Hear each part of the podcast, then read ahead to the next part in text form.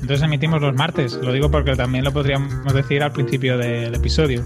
Eh, o al final no, nos escuchamos el martes que viene. Vale. A partir de ahora los martes.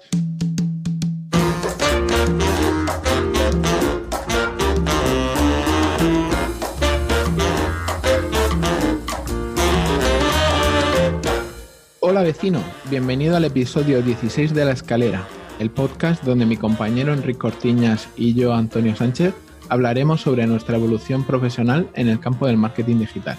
En el episodio de hoy repasaremos nuestro mes de agosto, cómo nos ha ido las vacaciones. Hablaremos sobre dónde nos formamos, tanto online como offline, y probaremos la transcripción de audio de Auphonic. Lo podréis ver en las notas del episodio en laescalera.pro.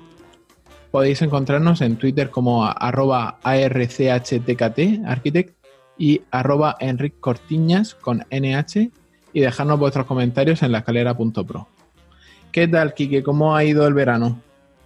Ha ido bastante bien, medio, medio descanso, medio trabajo. Algunos días así suelto desde vacaciones y de relax y aprovechando para ir bastante a la playa y de excursión. ¿Tú qué tal?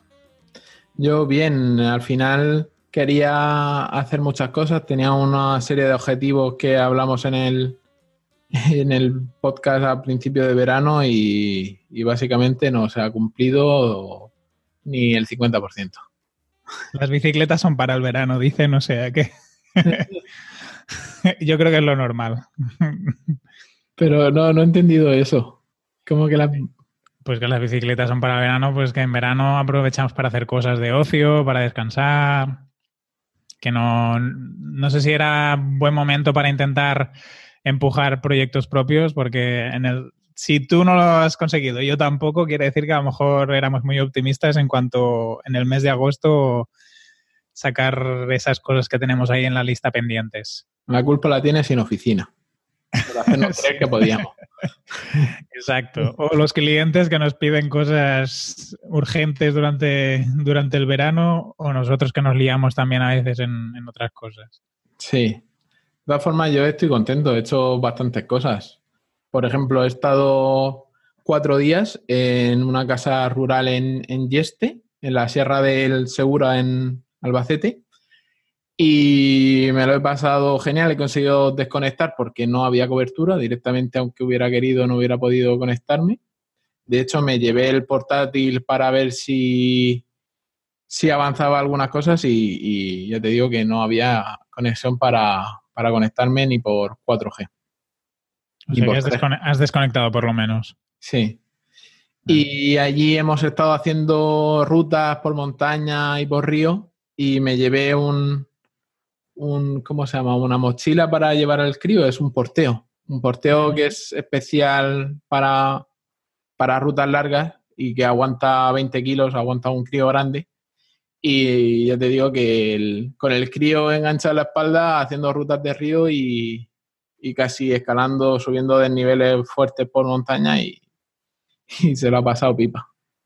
Se ha, divertido, por lo menos. Sí, de hecho, en, como lo llevaba a la espalda y, nos metimos por una zona llena de maleza, de pinos, que la, o sea, el camino iba por ahí, pero se ve que de no pasar la gente no se había cerrado el camino. Y en una de esas el crío sacó la cabeza y, le pegó un arañazo en, la cara atravesándole el ojo. Hostia. Que menos mal que, no le tocó lo que es el, ojo y que los críos regeneran muy rápido. A los dos días ya no tenía ni, marca siquiera. Así. Qué heavy.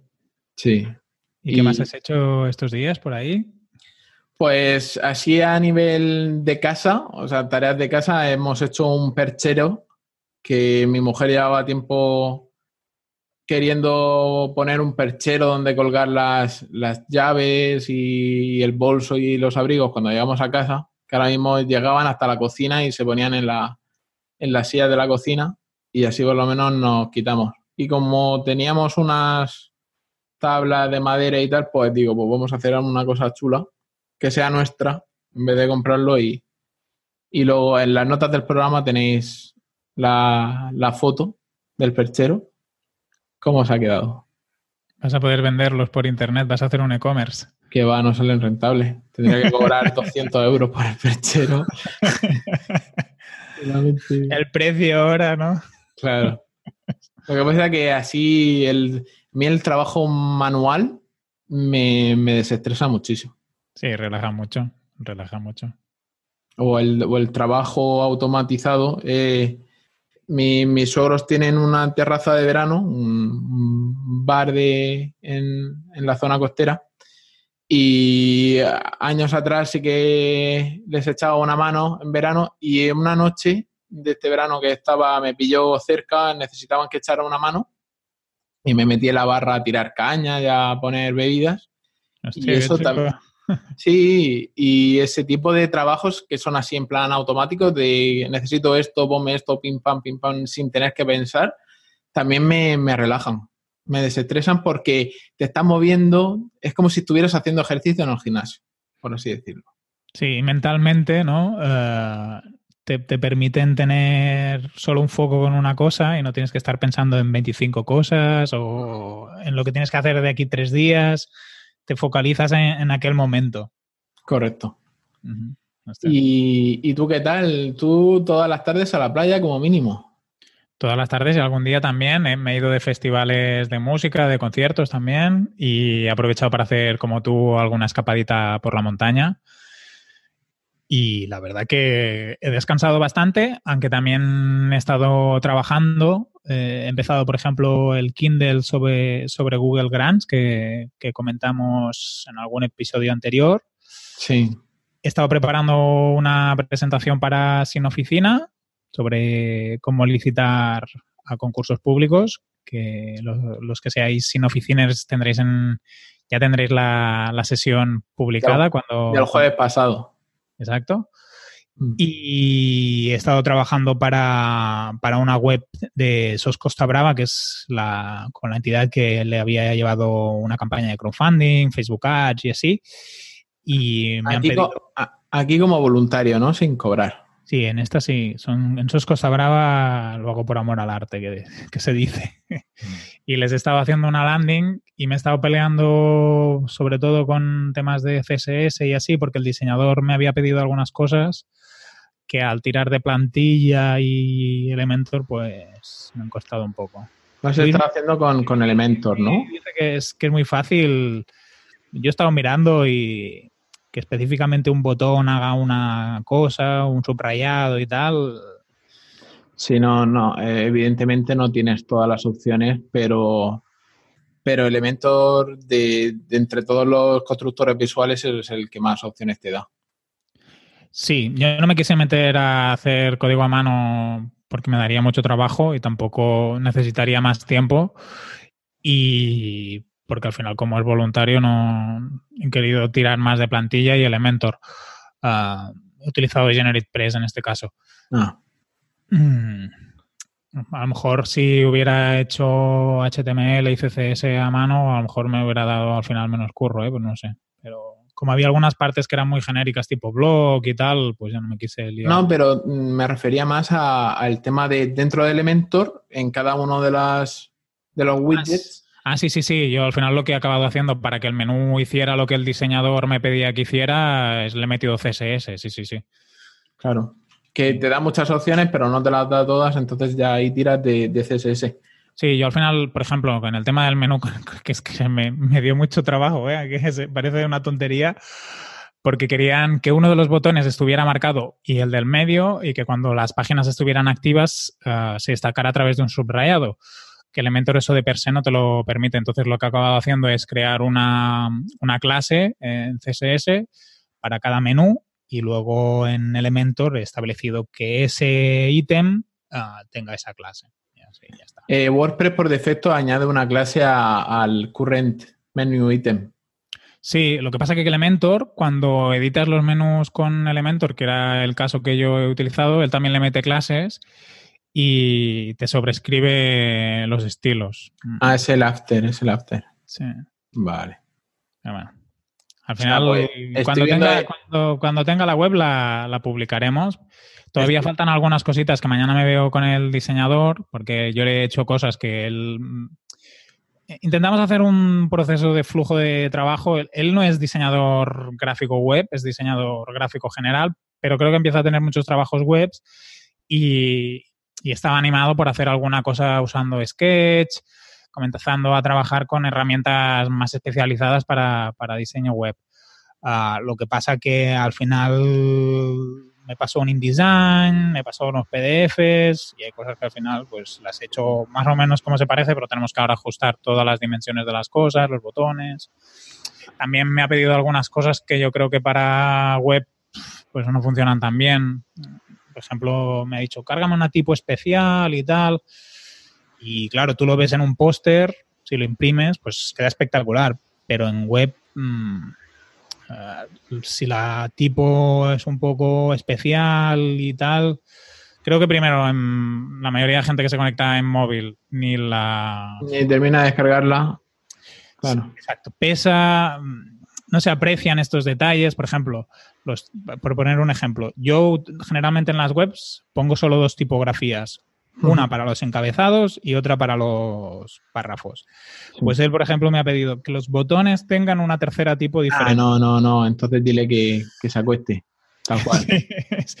y, sí, sí. O sea, yo, máximo, máximo, máximo y dos y, y cada vez se está utilizando menos el, el, que sean de familias diferentes, porque a lo mejor dentro de, un, de una familia tipográfica, pues pones la condensada para... Exacto, es que solo utilizando con los pesos de las tipos, que si negritas o juntas un poco las letras, puedes llegar a hacer que un mismo, un mismo tipo de tipografías te sirve para el encabezado o para, para el, el, el cuerpo de texto normal, digamos sin necesitar dos tipos. O sea, solo con una, como tú dices, ya mm.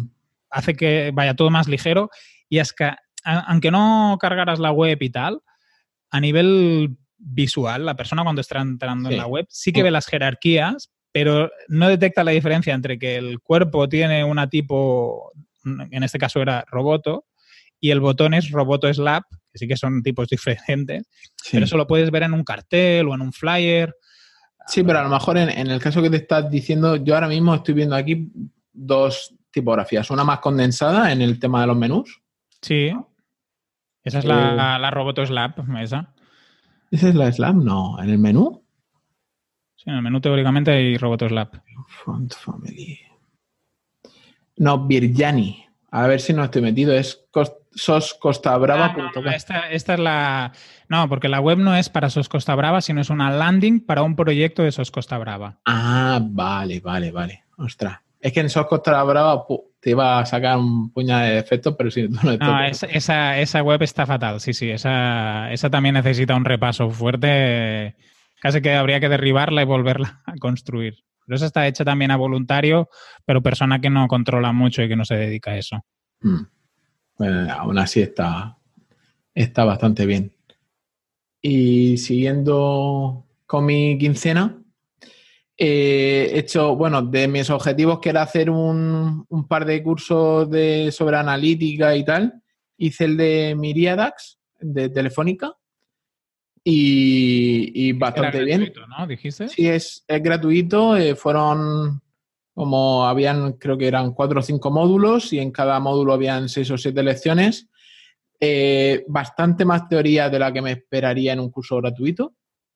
y tocaban las cosas muy por encima, pero te hacían una visión global, o sea, una visión de todo el tema de, analítica. Estaba, está muy bien. Y en Platzi, pues he ido viendo sesiones poco a poco porque al final se nos acaba, se me acaba el, la suscripción y, al final he dicho, no voy a agobiarme aquí en hacer un curso que pueden ser fácilmente unas 30 horas para, no poder terminarlo. Y, lo he estado cogiendo, viendo cursos, o sea, viendo lecciones puntuales saltando de, una a otra. Y en Glob, ¿vale? En el, en el equipo de trabajo hemos empezado a utilizar Taiga que es un gestor de proyectos, te mandé un pantallazo. Sí, es tipo Gira. Tipo Gira, eh, pero que lo han hecho españoles y está especializado en desarrollos, desarrollos de programación. Y está muy bien porque tiene, tiene bien implementada la, gamificación, está muy chula Y, de verdad que en comparación a Sana, que es como estábamos trabajando antes, lo veo mejor porque vas definiendo sprints. Por ejemplo, esta semana tienes que hacer estas tareas, estas tareas, estas tareas. Y luego tú ya eh, es como una especie de, Scrum, mezcla de Scrum y, y Kanban. Luego dentro de cada uno de los sprints tienes tus cuatro columnas de... A ver. Y aparte es bastante económico, ¿no? Por lo que veo. Sí, bueno, nosotros lo tenemos gratuito. Ostras. Tenemos eh, tareas nuevas que aparecen en el sprint, en desarrollo, que son las que estoy trabajando, listas para testear, que esta tengo que ponerla, bueno, tendría que marcarla el jefe como cerrado y luego necesita información. Se, se me ha aplicado una tarea que no entiendo, lo pongo en la columna de necesita información y ya está. Y luego, pues, según vas terminando sprints y vas terminando tareas, se te van dando puntos y tal. Y está bastante bien. Echarle un vistazo porque, ¿cómo era lo que decía Boluda? Uh, Echarle un Boluda porque de verdad que está genial. Ah, no me acuerdo, no sé, no sé, no sé cuál es la frase que utiliza. En Quédate con el cambio están ahora con mucho apego a los cursos de Boluda y parafrasean todo su... Qué cabrones. Sí. Dale un vistazo porque está genial. Qué cabrones. ¿Y te han hecho currar mucho en Globe? Eh, sí, de hecho en, en mis vacaciones de Kuma he trabajado en Globe como si fuera a jornada completa y porque había que tenemos que pasar de la versión 0.9 beta a, la 1 y habían que hacer muchísimos cambios. Y la verdad es que me, dejé los cuernos la primera semana de, bueno, la segunda semana de agosto para, para tener algo testeable el día 15. Cuando yo me, fui a, a la casa rural, eh, dejé todo listo para que se pudiera testear. Y ahora me queda que corregir ahora mismo en el, en el Taiga, tengo que corregir bugs, pero en principio ya estaría listo para el lanzamiento de la versión 1.1 pública el día 4 de septiembre, creo que se lanza. Bueno, muy bien. A ver cómo va entonces. Y luego, eh, haciendo rememoración de, de lo que del último episodio o de uno de los últimos episodios en el que hablamos de cómo conseguir clientes, me han salido un par de leads nuevos, eh, todos nacidos del boca a boca, ¿vale? El primero a través de Glob, ¿vale? Un cliente que, que instala TPVs para, para Glob y, me lo pasaron, me lo pasó Joaquín y aquí estoy a la espera de, tener más información. Y mi idea para este proyecto, porque el, chico que quiere una web nueva quiere una web que represente su empresa. Y su empresa es 20, tiene 20 años eh, de experiencia en el sector, es bastante potente. Y sí que quieren algo que diga, wow, una página web que aunque sea corporativa, informativa, pero que, que a nivel estético él se sienta muy a gusto con ella. Y entonces lo que voy a hacer para este proyecto es juntar un equipo, ¿vale? Em, y actuar yo como maestro de orquesta.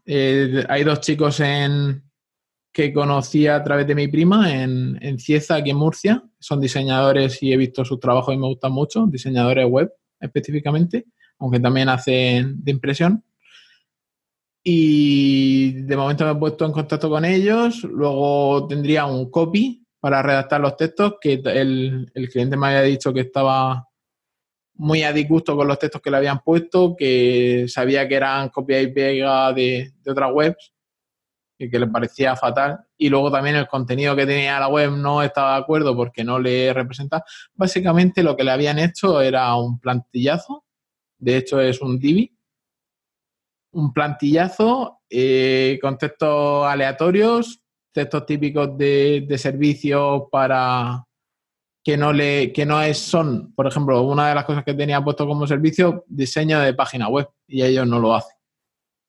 Sea, que le habían hecho una cosa tipo web demo y se lo habían dejado ahí y claro, como se lo habían hecho amigos, pues tampoco quería decirles que no, pero la verdad es que necesita una vuelta de hoja. ¿Y te ha dicho que le habían cobrado por eso? No, pero por él quiere, igual que me lo pidió a mí, le ha pedido a ellos presupuesto y imagino que será un presupuesto. Ya, yo ya le he llegado y le he dicho, digo, mira, esto barato no es. Hombre, tanta gente en el equipo, eso es dinero. Esto barato no es. Ya te digo que mínimo el doble de lo que lo hayan presupuestado ellos, seguro. Pero claro, él está buscando una calidad que la otra empresa no está, no tiene la opción a ofrecerle. Sobre todo por, por el equipo que tienen. Al final, si una empresa se dedica, una empresa de diseño web se dedica a implementar plantillas de, de Divi a todos los clientes, y como las tienen todas alojadas en el mismo servidor bajo la misma IP, cualquiera puede entrar y las puede ver todas, son feísimas. Y si no se lo avisan, ¿sabes? Porque si, el cliente, si al cliente por lo menos le dijeran, mira, nosotros trabajamos con plantillas prediseñadas de Divi y tal, estas son las condiciones. No, pues, ella... Eh, ya sabe. Yo creo que ellos venden, venden la plantilla y fuera. O sea, venden la web como, mira, esta es tu web de tu empresa y ya está. No te explica nada porque no, la gente a la que van dirigidas no necesitan esa información.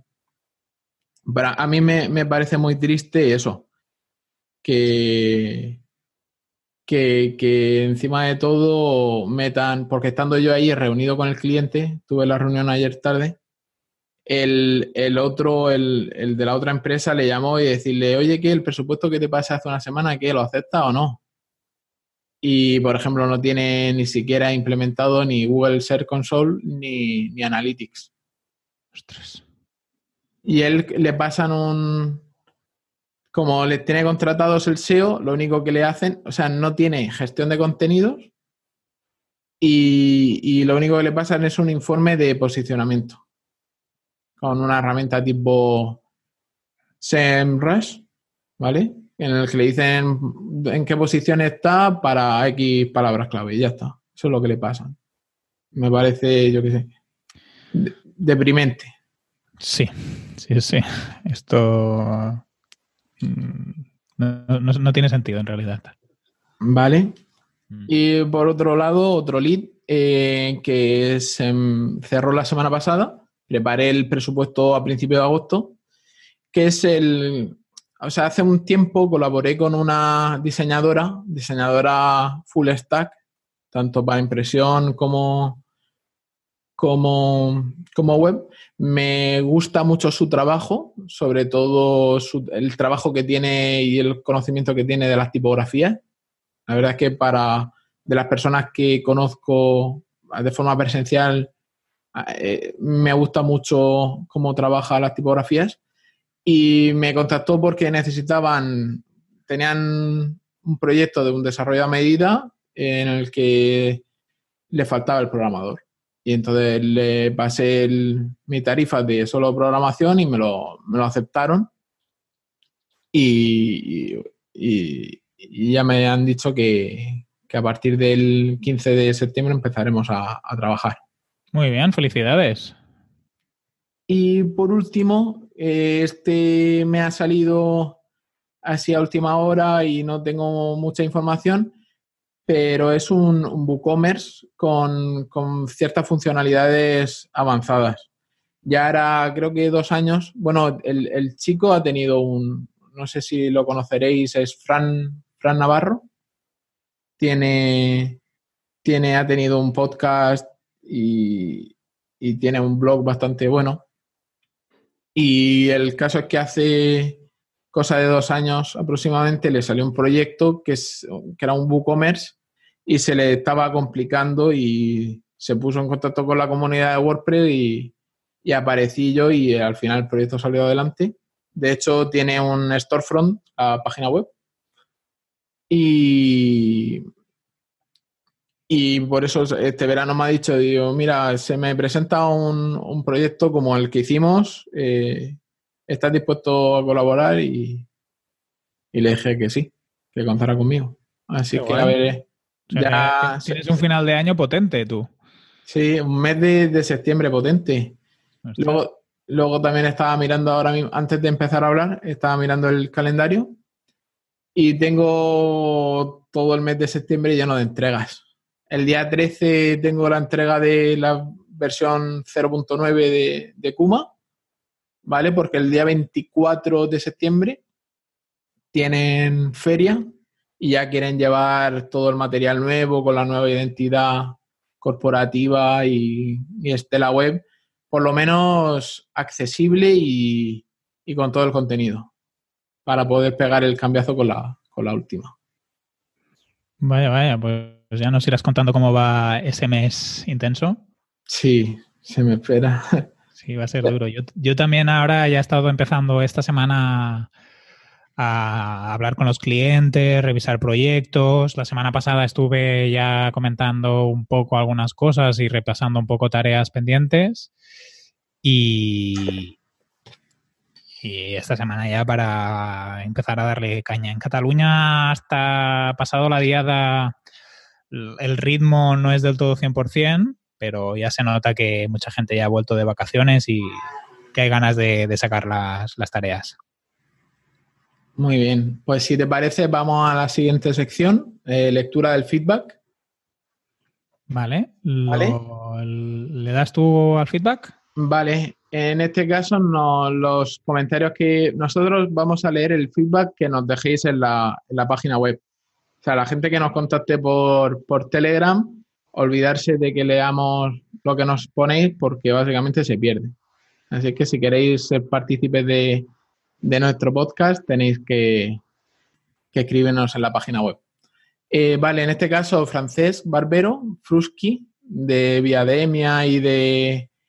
Tiene un par de podcasts que he empezado a escuchar ahora, el de eh, los postres a las dos, y con ese lo tiene con Nahuel Casino, y ¿qué más? Y tiene un par de podcasts más no recuerdo ahora mismo. Uno era de formadores online también. Y me falta uno que no. Me da lástima no poder decirlo. Hay un poco de spam de valor. Y básicamente nos felicita. Eh, nos felicita por, por nuestros programas. Nos escribe en el programa 7, en el de las herramientas. Aquí nos dice web encontrada y oyente enganchado. Enhorabuena por el podcast. Seguid así. Y en el número 12 en el podcast de la quincena del lanzamiento del podcast, nos escribe, eh, nos da las gracias por la mención y nos dice que también ha hecho la sesión de coach con, Diego y que se dio cuenta de que tenía que hacer muchos cambios para estar alineado, como yo. Así que ahí nos dice a tope. Muchas gracias, Francés, por, por ser partícipe de, desde el principio de, de este proyecto que es La Escalera y estamos muy contentos de tenerte entre nuestros oyentes. a lo mejor algún día que hablemos de vídeo lo invitamos. Hombre, claro. Mm, que, es el experto. El experto. Experto. Pues nos vamos al tema central. Venga, tírale. ahora, oyentes, eh, ya vamos a dejar la rutina de quincena y tema central. Vamos a intentar todo en un solo programa. Este va a ser largo, ¿eh? a ver si, nos cuadra y podemos ir grabando semana a semana.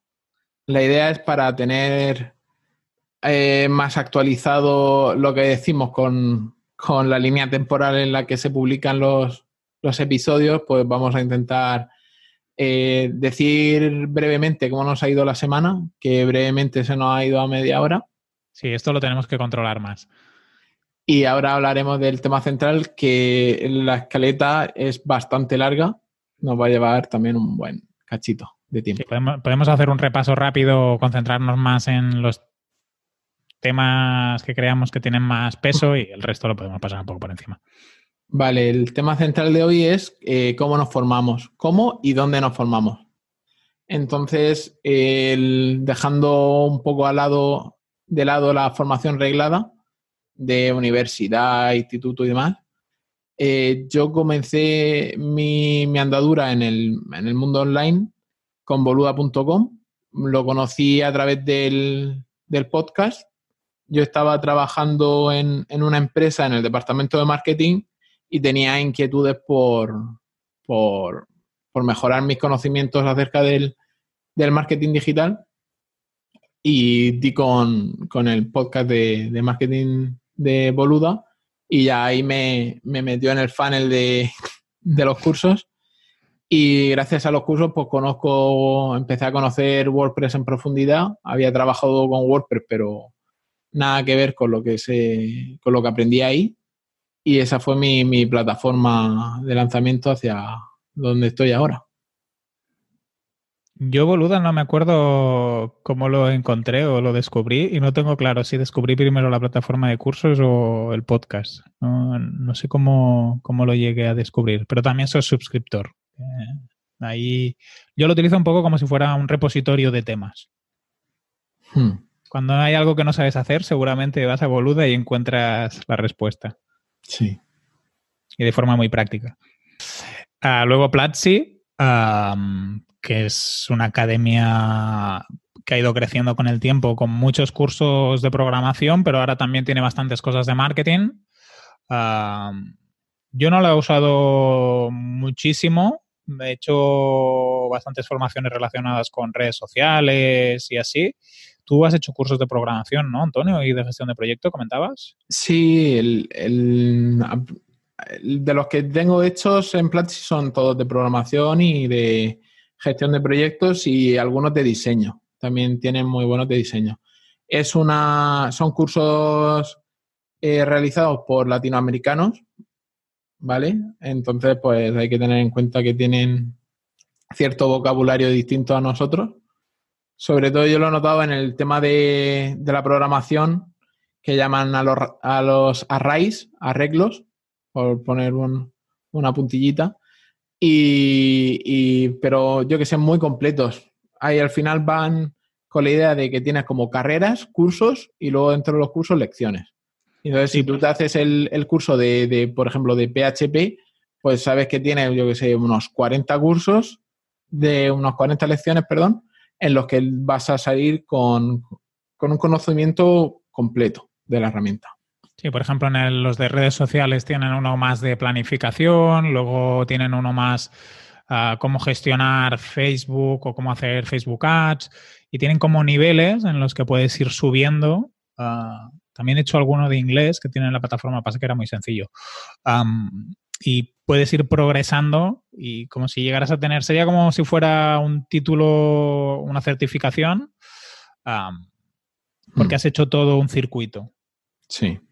Yo, eh, si tuviera que recomendar a mí yo del pasado dónde empezar, eh, primero, o sea, primero boluda.com, porque sí que tiene un, tono más cercano y tal, pero segundo, Platzi sin, sin lugar a dudas por lo completo de, la formación. Y que en una misma plataforma, igual que en Boluda, encuentras de todo tipo.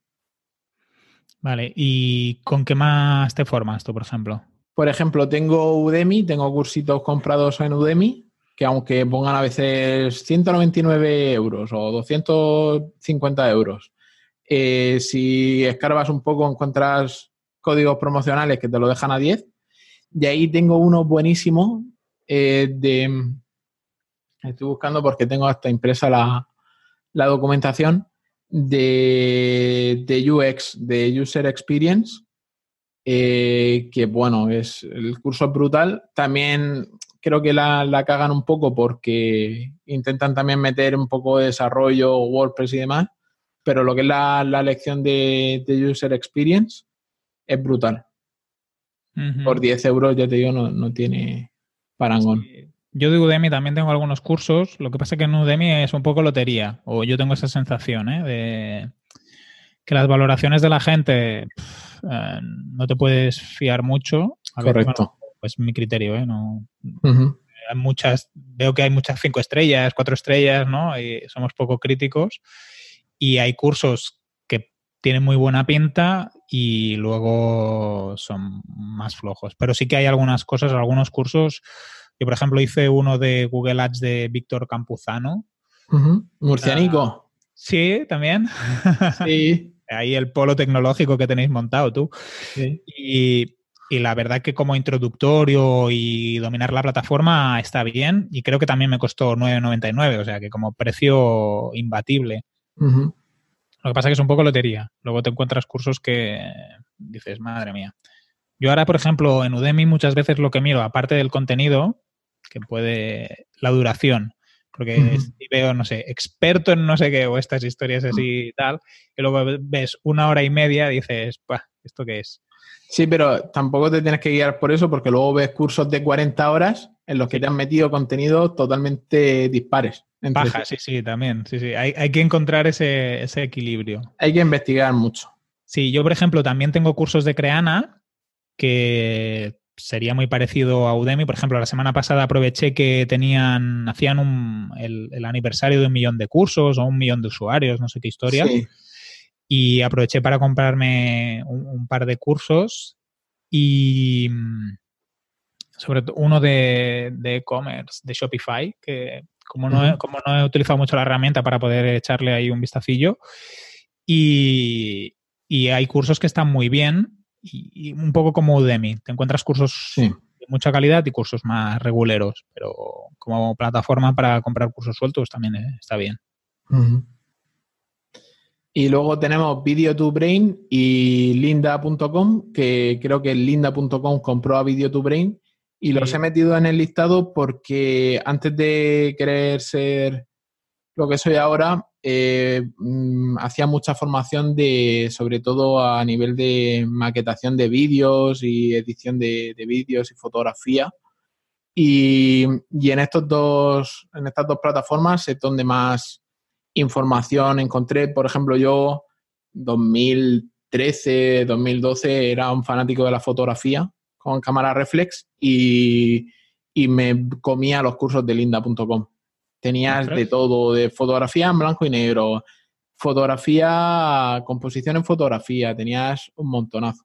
Y haciendo ahora referencia al, al, a la fotografía, hay una página web que se llama Un año de fotografía. Lo voy a apuntar en la escalera.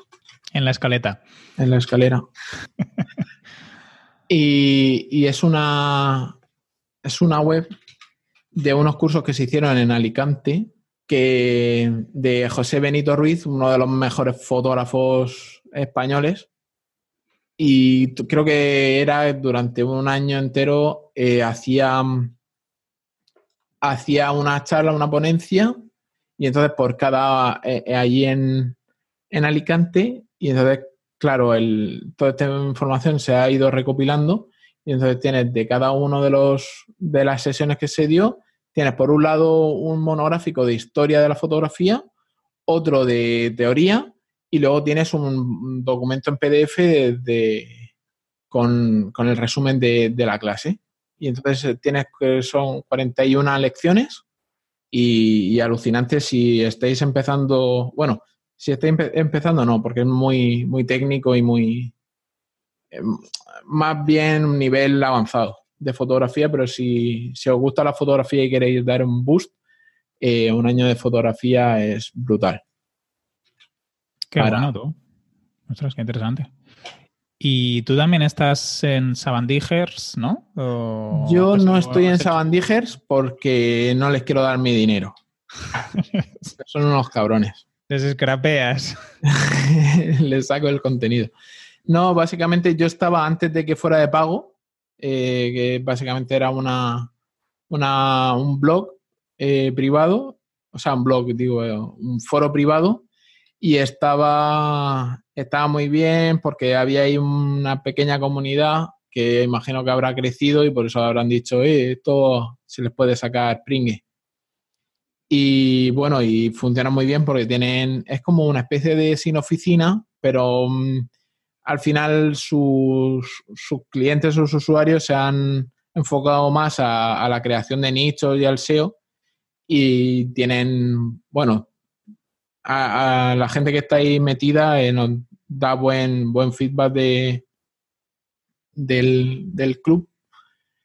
Y básicamente yo como lo veo es como una especie de team platino, de neo team platino, de Chuiso. Ajá, o sea que sería algo muy específico de nichos y posicionamiento. Todas las semanas hacen una sesión de, de formación. El, bueno, vamos a hablar un poquito así del proyecto. En sabandejer.club tienen, o sea, son cuatro socios. Tienes a Álvaro Sánchez, a David Moral, eh, Gonzalo, ¿cómo era? Desverdín, Miguel González y Ángel Rodríguez de Kibosan. Entonces, se van turnando las sesiones, van hablando sobre, pero sobre todo enfocándolo a, eso, al, SEO y a, la creación de, nichos y a monetizar. Y a monetizar. Muy bien, muy bien. Súper interesante. Pues yo también eh, estoy apuntado a Silicon de Valley, que es de David Perálvarez. Mm, una página web para aquellos que somos implementadores, pero queremos tener un punto extra ¿no? y ser programadores WordPress. Y aunque no tiene una regularidad muy alta con los cursos, porque a veces creo que hay cosas que las tiene que aprender a hacer o se las trabaja, tiene una muy buena base y está muy bien montado los cursos para, por ejemplo, aprender a programar eh, cosas específicas, hacer plugins, eh, plantillas propias y, aquí estoy suscrito, la verdad que lo utilizo poco, pero estoy suscrito casi como para apoyar a, la persona. Es de aquellos proyectos con Boluda, por ejemplo, lo utilizo más, también sería un poco parecido, porque al final el podcast lo escucho y lo que pasa que es, podría darme de alta cuando tuviera una necesidad y de baja y en cambio no lo hago, ¿no? Pues con David pasa un poco parecido. Sí, a mí con, Boluda llevo un año entero sin, acceder a ninguno de esos cursos y sigo pagando, soy suscriptor, por el hecho de, dar apoyo y, agradecimiento a, todo lo que a todo lo que da. Básicamente, pues 120 euros al, al año no me parece nada en comparación a, lo que he ganado gracias a, al, al boom, al clic ese, al despertar. Sí, aparte todos los contenidos que ofrece a través del podcast y así, en general es material interesante y útil. Sí, sí. Luego está Viademia del afamado francés Barbero. Sí, que, que... ahora mismo está en stand-by, ¿no? Según he visto. Está cerrada. Está cerrada. Sí, Viademia está cerrado. Ah, para los que fueron suscriptores, em, sigue, te, permite continuar viendo los cursos y así, pero no permite altas nuevas. Y por lo que he oído hoy en Club WordPress, bueno, no sé cuándo fue el programa, pero lo he escuchado hoy, hacer un curso específico para todos aquellos que quieran aprender a utilizar un programa de edición, algo más personalizado, o sea que a lo mejor después Francesc monta algo concreto para aquella gente que quiere profundizar mucho en el tema de edición. ¿Y no se podría quedar con la plataforma y seguir usándola o no sé? es que creo que le generaba un punto de estrés el tema de tener que hacer contenidos recurrentes. Podría vender los cursos sueltos a lo mejor, pero supongo que simplemente no le apetecía continuar con el proyecto y también pues una manera más neutra y, con los usuarios de la plataforma. Y, bueno, te recomiendo que escuches, si no has oído el programa donde lo entrevista Jaime. Mm, vale, me lo pondré en, me lo pondré en, lista de espera, ya que tengo seis o siete podcasts de episodios de la escalera por escuchar. ¿Tú también eres oyente? Sí, sí. Hombre, hay que, hay que trabajar las métricas. Hay que engordar las descargas. Hay, que escucharse para mejorar. Sí, también eso. Pues el siguiente, Gonzalo Navarro, yo no lo controlo, no sé quién es. Esto lo has puesto tú, creo. Eh, Gonzalo Navarro, eh, me suscribí un par de, meses, hace ya un año, a raíz de, tiene un podcast de WP Diario, ¿no? ¿Puede ser? No tengo ni idea. ¿eh? eh y me suscribí y era muy basiquito. Simplemente lo, puse porque por hacerle mención de que había entrado en su, en su plataforma y tienes ahí. Tienes, o sea, es el nivel principiante, pero completos. O sea, trata todos los ámbitos enfocados sobre todo en WordPress. Bueno, mejor para alguien que empieza le puede servir de referente. Sí, sí, por supuesto. Ah, yo al final he quitado cursos porque si no aquí hubiéramos estado seis horas. O sea que. Pues escúchame, no lo cargamos. No, no, déjalo. Si al Gonzalo Navarro lo has puesto, lo has puesto. Pero yo me he quitado algunos que tenía que. Venga, el siguiente. El siguiente es código Génesis. Me apunté a raíz de de la separación del proyecto, o sea, de la compra por parte de Nawai Badiola del proyecto a, su socio, ex socio John Boluda. directamente me apunté por, por apoyar al proyecto, me parece un, proyecto muy bonito. Encima él ahora es parte de, de una especie de élite dentro de Genesis. Eh, hay varios como expertos externos al proyecto de Genesis a los cuales se les consulta eh, la trayectoria de, este framework y él es parte de, no sé cómo, cómo lo llaman, a ver en, el tweet. Shapers o Shakers, no sé cómo, Shapers Shapers, Shapers. Genesis Shapers. Mm. Y básicamente pues hace un trabajo excelente eh, y ya está, igual que en boluda.com pues, pues apoyo al, proyecto y, quiero que, siga trabajando en ello se curra contenido diario de lunes a viernes. Y lo bueno, antes no tenía tiempo de entrar, no sabía ni siquiera lo que había. Y ahora ha empezado a mandar un resumen, ¿vale? Todas las semanas con los cinco artículos del, de esa semana. Ah, y de esa manera, pues por lo menos tengo una idea de lo que se ha tratado y, ya sé que si alguna vez necesito algo, voy a, voy a tenerlo ahí. Fantástico. Pues yo también sigo con Vilma Núñez. Ah, sé que los, los abandijes la, ponen en la lista de los top vendehumos, diría. Ah, he hecho algunas formaciones con ella que, que le llama cursos accionables, que son como para aprender a hacer cosas concretas y, y para rápidas, digamos, o sea, no cursos así largos. Y también me he hecho algunos de redes sociales que tiene ella, de publicidad en redes sociales. Sí, ella es, bueno, no sé cómo estará posicionada ahora mismo, pero, pero ha sido muy, muy potente en temas de social media, eh, Facebook y, e Instagram. Sí, en, Facebook e Instagram, eh, y yo he hecho las formaciones que tiene, creo que no hay nada a su nivel. Y aparte que lo domina, porque se ve claramente en sus propias redes, ¿eh? también le debe meter mucho dinero, ¿eh? pero son cursos que están muy bien hechos. Y luego tenemos Sin Oficina, que, que todas las semanas tiene un directo. el jueves pasado, si vais a la última sesión, aparece Enrique Cortiñas por ahí. Sí. Hablando sobre licitaciones. Sí. la manera en la que se lo ha montado Bosco para la parte de formación es todas las semanas un experto habla sobre un tema. Eh, lo bueno que tiene, a diferencia de otras plataformas que tienen esta metodología, es que paga por los cursos. Entonces, al pagar por los cursos, lo que consigue es que el ponente se lo prepare bien preparado y dan verdaderas masterclass. Yo las, las que me han parecido interesantes eh, las he hecho entre dos y tres veces porque tienen mucha chicha que sacar. Sí, y, también la gente al final que yo, por ejemplo, no soy experto en licitaciones, pero he hecho muchas. Ah, no ofrezco el servicio como consultoría ni, ni, me dedico específicamente a dar esos mm, servicios. Lo que pasa es que me da la sensación de que la mayoría de gente que ha acabado haciendo sesiones en sin oficina se dedican a eso, aunque no sean específicamente formadores o no tengan una academia de cursos, que yo creo que eso también le da mucho valor.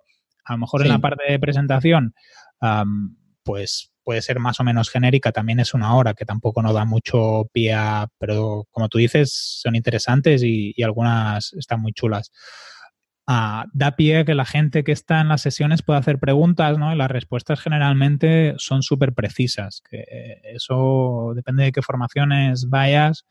A veces los propios ponentes se saben bien la teoría, pero como no se dedican específicamente, pues se pierden un poco a la que alguien les hace una pregunta un poco... Correcto. Que se va de, la teoría. El, valor sin oficina está en los directos. O sea, de la formación está en los directos y en interactuar con, con, con ellos. De hecho, está el ponente, por un lado tienes al ponente dando su charla y por otro lado tienes a, a Bosco leyendo las preguntas y al final se, se, se hace como una especie de ronda de preguntas que puede durar infinito. Sí. Y luego hasta vamos a hacer como una cerveza virtual a, a la sala de sin oficina para la gente que ya se quiere alargar. Ujú. Pues luego yo también he puesto una que es específicamente para ONGs, que es Wallewell, Wallewell University, que Whole hacen- Whale. Sí, Whole Whale University, que es eh, básicamente una empresa que se dedica a hacer muchos temas de analítica, posicionamiento de ONGs, comunicación, Google Grants, y tienen una academia online. Y ahí tengo algunos cursos que he hecho de, pues, de Google Grants, tengo uno de, de Grow Hacking, tengo un par más que ahora no me acuerdo. Es Dashboard. formación, formación orientada a, ONG, ¿no? Sí, Vale, qué bueno. Sí, es un nicho. Muy nicho, muy nicho. Tenían cursos en Udemy y ahora se han abierto página propia. Claro, al final Udemy te explota. Como formador, Sí. tú imagínate que al final tus cursos, tú no decides sobre el precio de, de tus cursos, sino lo deciden ellos.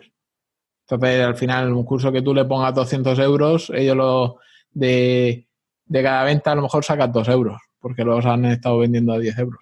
Sí, sí. Yo creo que les debe haber servido Udemy para testear si hay interés. Sí, correcto. Y para, para tener eh, un público Sí, para también. tener un poco de comunidad. Eh, luego encontramos a Zach Gordon, que creo que lo has puesto tú, ¿no? Sí, me- tengo el curso de JavaScript que tiene para WordPress. Yo también lo tengo, eh, te lo iba a decir. Debe ser el curso que más ha vendido este hombre, porque cuando se hablaba de Gutenberg, él, él fue listo y ya lanzó un curso de JavaScript cuando no había ni Claro. casi nada. Claro, él, él lo que hizo cuando empezó a hablarse que, que Gutenberg iba a utilizar JavaScript, él hizo mucha publicidad y, y salió en muchos sitios hablando de su curso de JavaScript para WordPress, que es el que creo que hemos comprado todos, que yo Sí. no he hecho. Yo tampoco.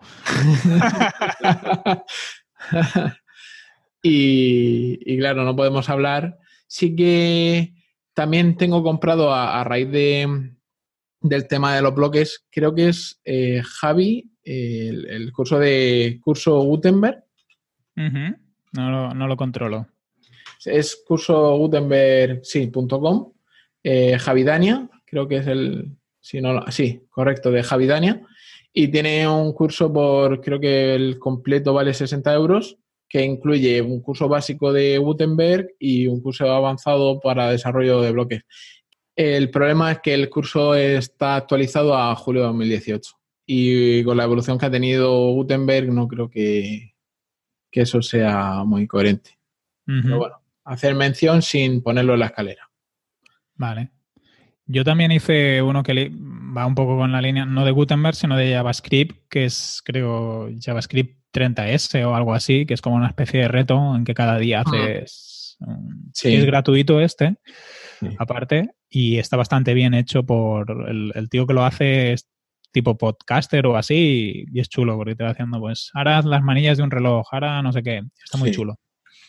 Lo- yo también estoy intentando, estoy buscándolo, pero yo también lo hice y el problema que cuando lo hice no tenía ni idea de JavaScript y me acuerdo yo que el salto de un, de un ejercicio al otro era brutal.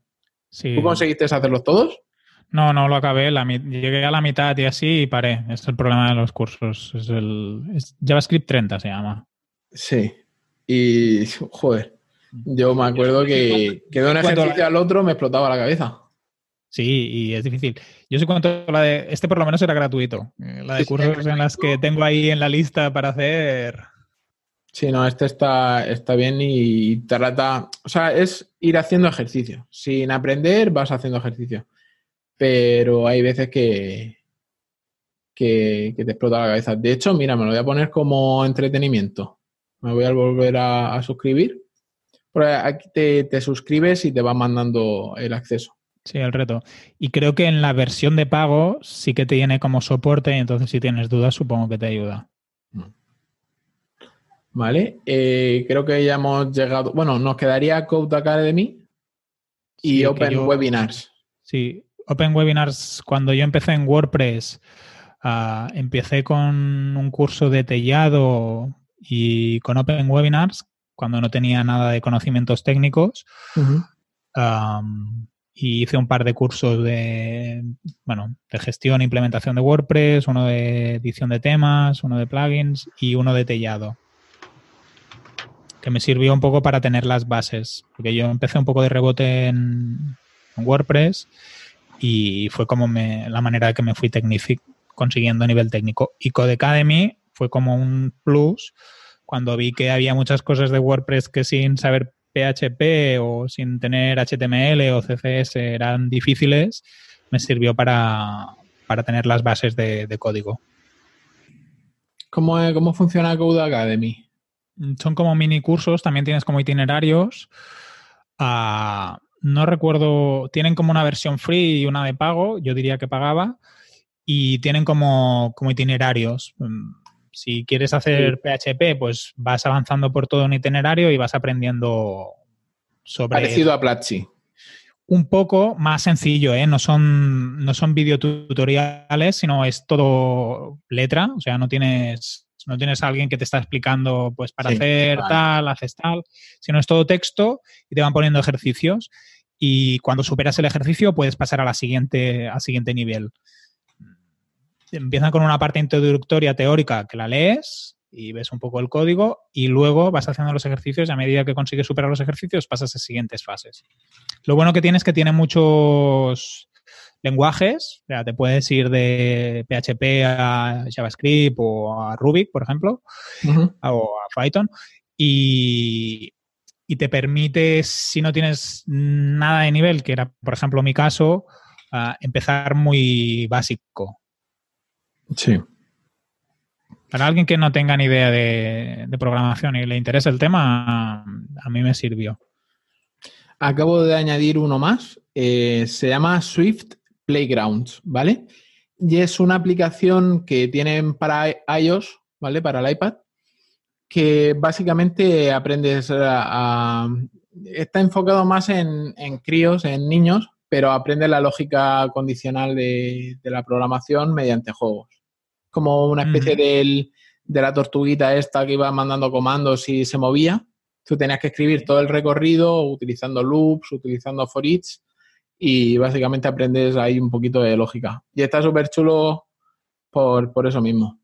¿Y es tipo, qué es tipo de Scratch School y así entonces? No, no, es, es para aprender a... Si entras en el link que he dejado, eh, ves más o menos cómo, cómo, está pensando. Es simplemente tienes que mover a un muñeco a través de un laberinto.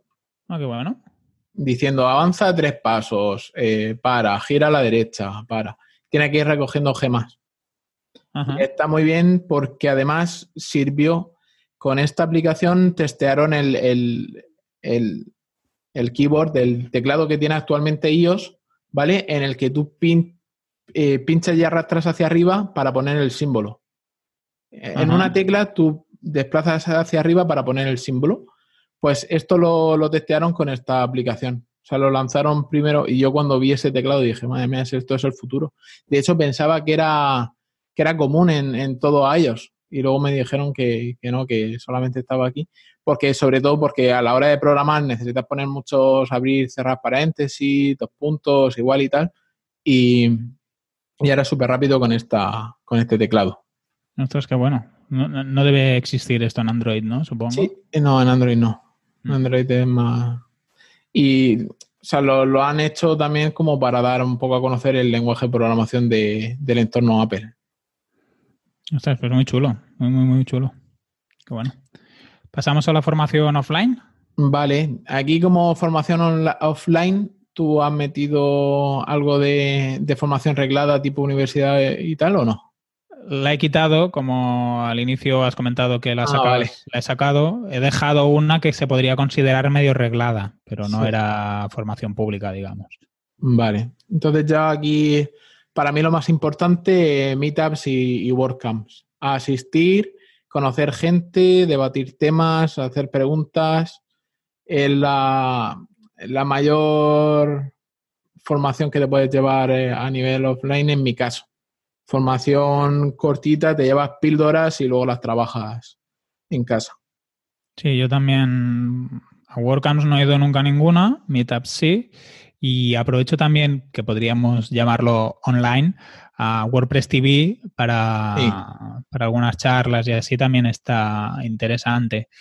Luego a nivel presencial, por ejemplo, aquí en Barcelona tenemos una cosa que se llama Barcelona Activa, que hacen muchos cursos para personas que están en desempleo con algunas situaciones complicadas, digamos, pero también para empresarios, autónomos. Y, por ejemplo, tienen tanto cursos presenciales como plataforma online. Y me he hecho algunos cursos también de gestión de finanzas, de gestión empresarial, gestión de equipos, así más eh, de estructura elevada. Luego también, pues lo típico que te apuntas a la academia de inglés o alemán para, para idiomas sería la parte offline que, también estiro bastante habitualmente. Y después aquí en Cataluña tenemos que, por ejemplo, la, semana que viene voy a una formación. Ah, tenemos una cosa que se llama Axio, que es una agencia para la competitividad de las empresas y apoyan mucho a empresas, a pymes, a autónomos para hacer eh, internacionalización. Por ejemplo, la, formación que haré la semana que viene es sobre cómo conseguir fondos europeos, eh, enfocado sobre todo a empresas sociales, por ejemplo, y tercer sector, que es a lo que yo básicamente me dirijo como clientes. Y, por ejemplo, la semana que viene haré una formación con ellos para ver cómo puedes conseguir fondos de, la Unión Europea. Vale. Eh, bueno, pues así a modo resumen rápido de la formación online, offline, veo que está bastante bien. Tampoco quería, al final nuestra, nuestra formación cuando es, lo digo, no quería meter formación reglada porque es muy difícil que la formación reglada esté actualizada. Sí, y depende de la formación, ¿no? Al final, aunque yo creo que de toda la formación le, le puedes acabar sacando jugo, ¿eh? Yo, por ejemplo, de cosas de biología, de la carrera, pues seguramente el 75% de las cosas que ahora hago no, necesito, pero por ejemplo, cuando trabajo con una organización sin, sin ánimo de lucro del sector ambiental, pues todo ese bagaje me sirve. O tú, por ejemplo, de arquitectura, estoy seguro que de procesos, de escamentización de información, de cómo presentar un proyecto. Seguro que hay muchas cosas que has aprendido durante la carrera que no tienen una aplicación directa propiamente en tu día a día, pero seguro que te ayudan a hacer cosas de forma un poco diferente. Correcto, pero yo estoy, estoy pensando más en el ROI, en el retorno de la inversión. Ah, no, yo creo que no he recuperado cinco años de mi vida ni seis. No, no, y si, si pones el tiempo dedicado a ya no. Claro. Sobre todo teniendo en cuenta que la formación para mi actividad actual han sido, yo qué sé, seis meses completos. Dime tú dónde haces una carrera en seis meses. Mm, sí, no, no. Carrera ninguna. O eres superdotado o, o no. por ejemplo, me, yo me leí el MBA personal, que es un libro. Ahora, Geoff Kauman, creo que se llama. Ah, y por ejemplo, evidentemente el hombre vende su libro y, y lo defiende, ¿no? Ah, pero una de las cosas que te hace al inicio del libro es, este libro es para aquellas personas que creen que hacer un MBA no es para ellos, entre otras razones, porque el precio del MBA es altísimo, ¿no? entonces él hace el cálculo de lo que tendría que ingresar la persona para recuperar ese, ese dinero que, ha invertido. Y, y segunda cosa que él también defiende en su libro es la parte de, el tiempo destinado para conseguir eh, acabar el, el, MBA, ¿no? Que es como lo que tú decías, el retorno de la inversión. No solo el dinero que te gastas en hacer aquella formación, sino el tiempo que necesitas para hacer aquella formación. Correcto. Pero yo, sí que creo que la formación universitaria sí es buena. Ah, Pero a nivel personal. O sea, a nivel personal te ayuda a madurar, a evolucionar pero no estoy de acuerdo en que la universidad sea lo que tengas que hacer directamente después del instituto. yo creo que necesitas mínimo experiencia laboral antes de entrar. Yo me hubiera tomado la carrera completamente diferente si hubiera tenido un poco de experiencia laboral. Lo que pasa es que a lo mejor luego meterte cuatro años de una formación que puedes necesitarla o no, aprovecharla o no, a lo mejor es más difícil con 23, 24 o 25 años, ¿no? No sé. Yo, por ejemplo, yo, no cambiaría nada de mi formación académica históricamente. ¿eh? O sea, si me dijeran, ¿volverías a la universidad a hacer biología? Seguramente diría que sí. ¿En el momento en el que la hiciste? Sí, en el momento que la hice, sí, sí. Yo seguramente no. No porque eh, ya te digo que me la hubiera, si lo hubiera hecho cinco años después, aunque no hubiera, aunque hubiera seguido sin dedicarme a la arquitectura, eh, lo hubiera hecho de forma diferente. Hubiera aprovechado más. Sí. Supongo que también depende del contexto personal, de las formaciones. Sí, sí. Yo ya te digo que sin. no sé si lo hemos hablado aquí en el podcast, pero mm, yo tenía compañeros, yo empecé la carrera en 2008, en plena crisis, pleno boom de, crisis, y, la carrera tenía compañeros que eran arquitectos técnicos que se habían quedado en paro y estaban haciendo la superior, ¿vale? Arquitectura superior en aquella época. Y, ya te digo que el, empeño y los conocimientos que, que, tenían esas personas sobre la carrera, sobre todo, no es el mismo que un criajo que acaba de terminar el instituto, que no sabe hacer la ni con un canuto pero sí que te enseñan a trabajar, te enseñan a buscarte las migas, a, buscarte el pan, a, buscarte la vida, básicamente. Sí, sí, sí. O sea, mm. te, ayuda a madurar. Y para muchas personas que están atrapadas en, en un pueblo, salir del pueblo y conocer gente, a nivel personal yo te digo que es muy útil porque te ayuda a evolucionar, pero a nivel formativo deja mucho que desear. O sea, hay mejores opciones. Es como, claro que se hace en las carreteras, las carreteras que hacían los, los romanos, claro que servían, pero nadie se plantea ahora mismo hacer una carretera con trabajadores y, mulos.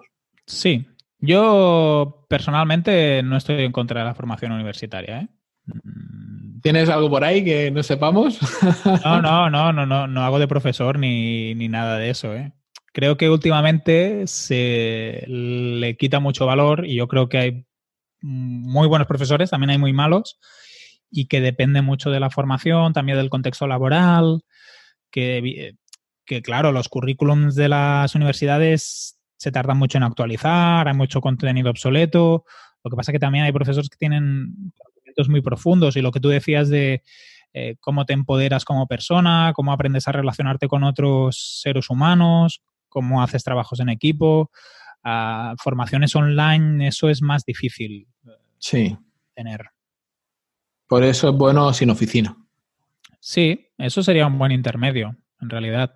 Tienes energías de equipos, de personas. Y... Conoces gente. Sí, sí. Sí, sería un buen punto intermedio.